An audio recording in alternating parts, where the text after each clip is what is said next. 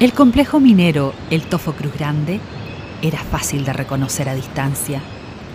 En él reposaba un gigante de la arquitectura.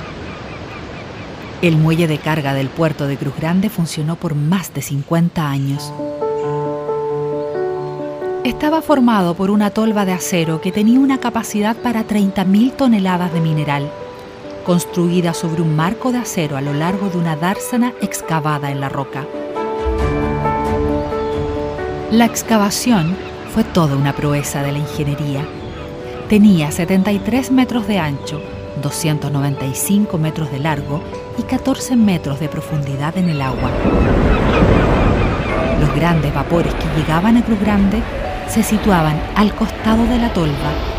Allí, por medio de compuertas operadas hidráulicamente, la tolva vaciaba por gravedad el mineral a las bodegas del vapor a través de canaletas de hierro que se recogían sobre la tolva tan pronto como terminaba el proceso de carguillo.